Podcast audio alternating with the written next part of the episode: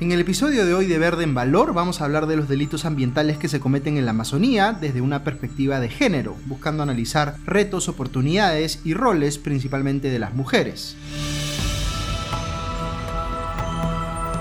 La Amazonía es una de las regiones más preciadas que tiene el Perú, pero también una de las que presenta mayores riesgos. Verde en Valor es un podcast producido por el Comité de Lectura en alianza con el proyecto Prevenir de USAID, que tiene como objetivo visibilizar y generar conciencia sobre los delitos ambientales que se cometen en la Amazonía peruana.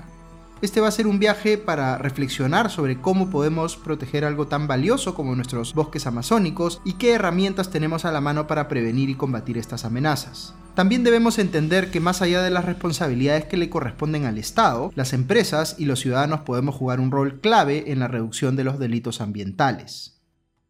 Hola a todos y bienvenidos a este nuevo episodio de Verde en Valor. El capítulo pasado les contábamos que no queríamos quedarnos hablando solo de los problemas y cómo se desarrollan los delitos ambientales en la Amazonía, sino que queríamos hablar también de soluciones y elementos de esperanza eh, que nos hacen pensar que las cosas pueden ser distintas. En esa misma línea, en el episodio de hoy queremos conocer más sobre cuál es el rol de la mujer en los espacios de la Amazonía donde se producen los delitos ambientales que les hemos venido comentando y cómo una mirada hacia las dinámicas de género podría implicar un cambio significativo y positivo al respecto.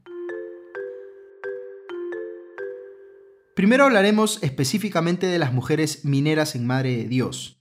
Como les contamos en el episodio sobre minería ilegal, Madre de Dios es el epicentro de la minería ilegal aurífera. Aquí, cerca del 90% de la minería es ilegal o informal y ya se han perdido más de 150.000 hectáreas de bosque. Como puede imaginarse, la minería es una actividad tradicionalmente masculina y de hecho la presencia de mujeres suele estar relegada eh, o vinculada a labores domésticas como en la cocina en los campamentos o en muchos casos lamentablemente a la prostitución. De hecho, el panorama general es sumamente preocupante para las mujeres. Madre de Dios es una de las siete regiones con porcentajes más altos de violencia física hacia la mujer y ocupa el primer lugar en denuncias por violación sexual. La tasa de embarazos adolescentes es muy alta, llegando a un 16.9% de los embarazos totales. En medio de este escenario desolador pasa algo muy particular. De las pocas operaciones mineras formalizadas, un 30% tiene como titular a una mujer. Cristina Miranda, directora de Inclusión Social y Relaciones Indígenas del proyecto Prevenir de USAID, nos cuenta un poco más de esta situación. Sin duda, el comercio ilegal del oro y una economía ilícita en crecimiento pasan una gran factura socioambiental. Sin embargo, también existen mujeres que paulatinamente están liderando una minería aluvial responsable y formal en Madre de Dios, desarrollando buenas prácticas y buscando cambiarle el rostro a esta actividad. Ellas están mostrando liderazgo basado en las ventajas de la asociatividad y están motivadas por ser ejemplo especialmente para sus hijas, convirtiéndose en agentes de cambio hacia una nueva MAPE responsable en Madre de Dios, ya que hasta ahora solo se ha visto a las mujeres como víctimas de la minería informal e ilegal.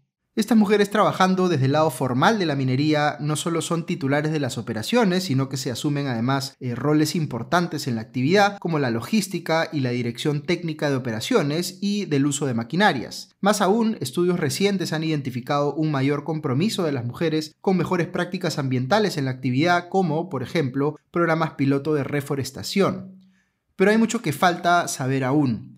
Recién ahora estamos mirando esta actividad desde un enfoque de género y reconociendo la participación real de las mujeres en todas las fases de la minería, así como también aprovechando su presencia para crear nuevas oportunidades y potenciar su participación en una actividad tradicionalmente percibida como de hombres. Es una oportunidad para construir una estrategia que genere nuevas dinámicas en torno a una minería aluvial formal, social y ambientalmente responsable.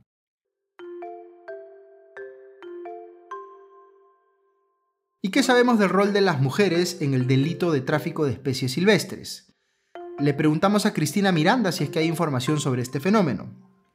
El rol de las mujeres en el tráfico ilegal de fauna silvestre es muy poco visto y analizado. Aún son muy escasos los estudios sobre este tema en América Latina y en nuestro país a diferencia de otros lugares del mundo, como África, en donde una reciente investigación identificó más de 30 roles de las mujeres en la cadena de este comercio ilícito. Poco a poco estamos avanzando en reducir esta brecha de investigación que lleva la acción en nuestro país.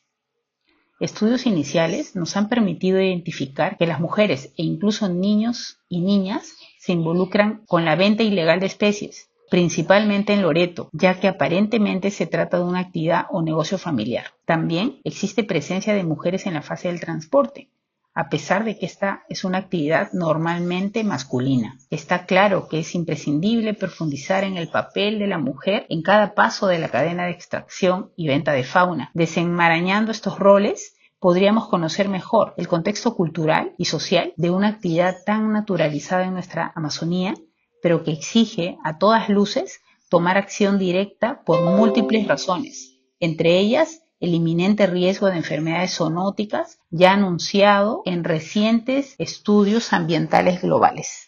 Como les contábamos en el episodio sobre tráfico ilícito de vía silvestre, las enfermedades zoonóticas son las que se transmiten de un huésped animal a uno humano, como se sabe que es el caso del COVID-19. Estos virus pueden convertirse en epidemias o pandemias y por eso es trascendental que pongamos énfasis en combatir el problema del tráfico ilícito de especies.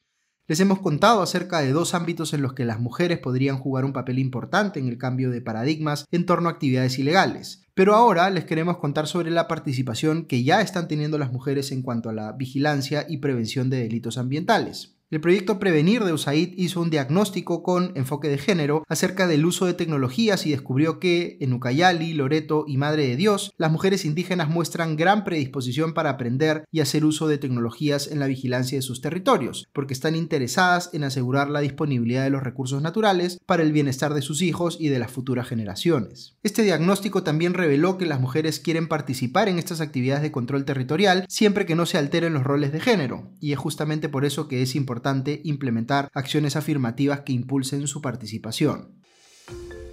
El tema es complejo, pero en definitiva se ven oportunidades de mejora si analizamos lo que está ocurriendo en la Amazonía con un enfoque de género que permita pues entender las dinámicas y roles que involucran a la mujer y en general a los grupos vulnerables. Le preguntamos a Cristina Miranda cuál es la importancia de visibilizar la relevancia de estos roles.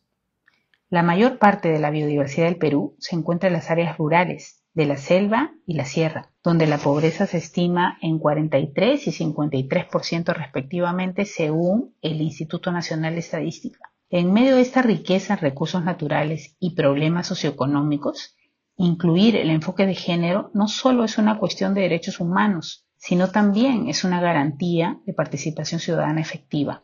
Es indiscutible que las inequidades de género impactan también en la conservación de la biodiversidad, y están relacionadas con los delitos ambientales. Es crucial en la ruta de construir un Perú sostenible analizar desde la dimensión social y cultural las economías ilícitas que superviven en las regiones más biodiversas de nuestra Amazonía, tan valorada a nivel global.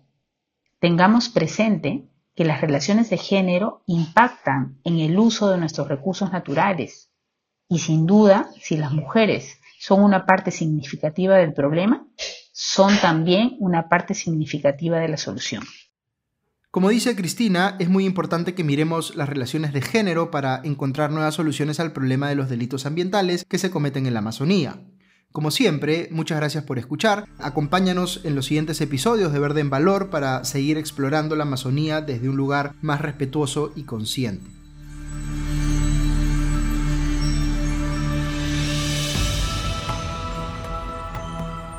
Este podcast es posible gracias al apoyo del pueblo estadounidense a través de la Agencia de los Estados Unidos para el Desarrollo Internacional, USAID. Su contenido es responsabilidad exclusiva de los autores y no refleja necesariamente los puntos de vista de USAID o del gobierno de los Estados Unidos.